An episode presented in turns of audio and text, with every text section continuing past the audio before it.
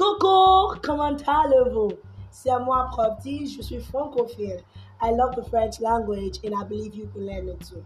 Listen to my podcast to learn the complex French in a fun way. I also have the transcripts to my podcast and some other info updates on speakfrenchwithprofitart.wordpress.com. Profitez-en!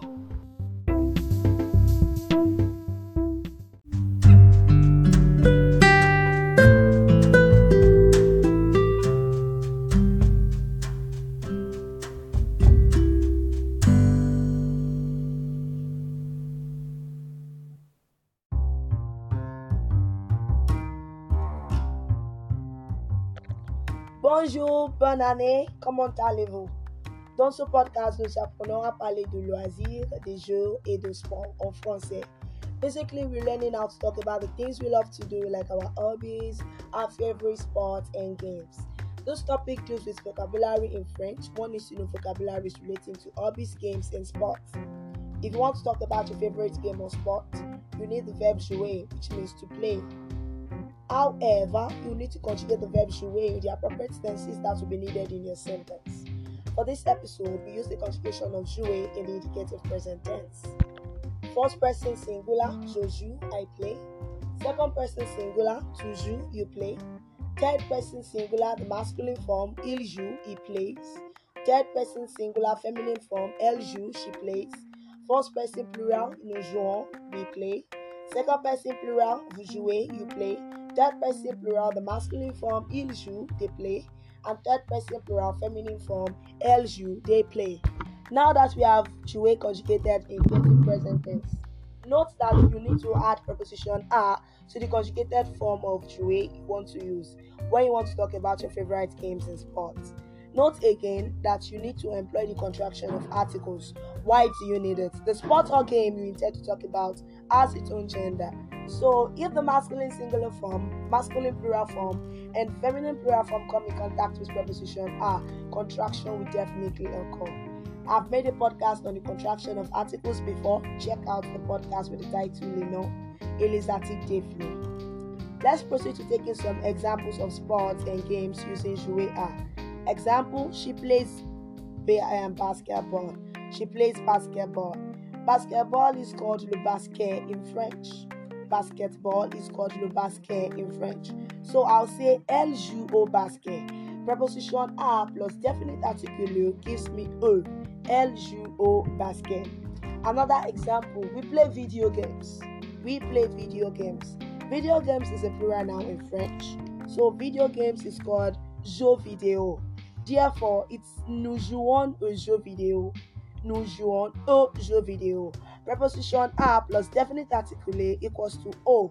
Other sports and games you might want to say in your French sentences might include to play chess, jouer aux échecs, to play pool, jouer au billard, to play checkers, jouer au jeu de dames, to play baseball, jouer au baseball, to play card games, jouer au jeu de cartes, to play volleyball, jouer au volley, to play golf, jouer au golf, to play board games, jouer aux jeux de société, to play word games, jouer aux jeux de lettres, to play hockey, jouer au hockey, to play football, jouer au foot, to play tennis, jouer au tennis.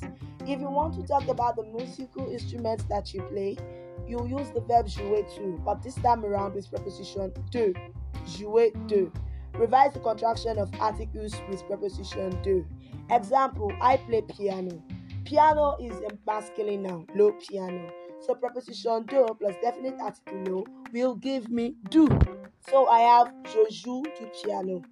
Other musical instruments in French include violin, le violon, guitare, la guitare, flute, la flute, trumpet, la trompette, piccolo, le piccolo, clarinette, la clarinette, saxophone, le saxophone, drums, la batterie, harp, la harpe, harmonica, le harmonica, etc. Also, there are some sportive activities they cannot take jouer à as the appropriate verb to talk about them. The French people use faire, the verb to do, to talk about them. And if you use faire, that is the verb to do, you use preposition de with it. Examples include biking, faire du vélo or faire de la bicyclette, boxing, faire de la boxe, skiing, faire du ski, swimming, faire de la natation, wrestling, faire de la lutte. Let's use the conjugation of faire in the indicative present tense to cite some examples. First person singular, je fais, I do.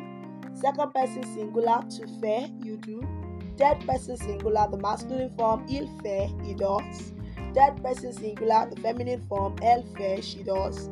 First person plural, nous faisons, we do. Second person plural, vous faites, you do. Third person plural, the masculine form, ils font, they do. And third person plural, the feminine form, elles font, they do. For example, I swim, je fais de la natation. We bike, nous faisons de la bicyclette. In addition, faire do is also used to talk about hobbies like cooking, gardening. Let's say vocabularies relating to housework. For example, to do the cooking, faire de la cuisine. To do the gardening, faire du jardinage. To go hunting, faire de la chasse. To go jogging, faire du jogging. To read, faire de la lecture. To wash, faire la vaisselle. To iron, faire le repassage, to do the housework, faire le ménage, and so many other examples.